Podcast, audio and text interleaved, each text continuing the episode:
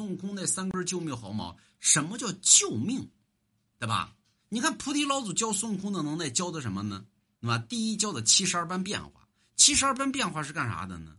啊，其实就是就是一些很小的，在地地面之上，对于这些妖怪，对吧？能够能够打得过的一些东西，其实也就是变化之术，就是多于七十二个能耐啊，变个什么什么有能耐。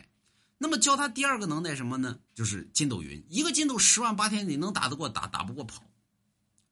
观音菩萨最后呢，还给了孙悟空一根能耐，叫三根救命毫毛。这三根救命毫毛什么呢？如果实在跑不了咋整？对吧？放个烟雾弹。所以这这些东西在于孙悟空的能耐之上，其实就是就是个烟雾弹而已。所以你看孙悟空呢，其实在天上呢大闹天宫的时候那么厉害，在于地界里边怎么不行了呢？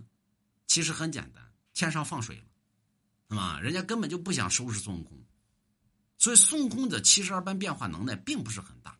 嘛，天上如果说神仙要收拾孙悟空的话，那很容易就给收拾了。不想收拾你，就是。